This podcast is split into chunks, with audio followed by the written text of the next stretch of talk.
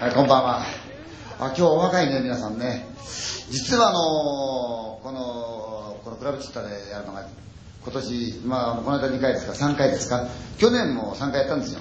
実はそんなにお客さん来てくれないかと思ったもんですけど、そしたら、毎回満杯できてくださって本当嬉しいんですよね。それで、1回、2回とも意外やですね、あの前の方がご年配の方がすごく多かったんですよ。それも私なんかはるかに年上の方が多かったんで、はてなと思っておりましてね。今日はやっぱりこう、どうも声が弾んで違うなと思ったら若い人ですよね。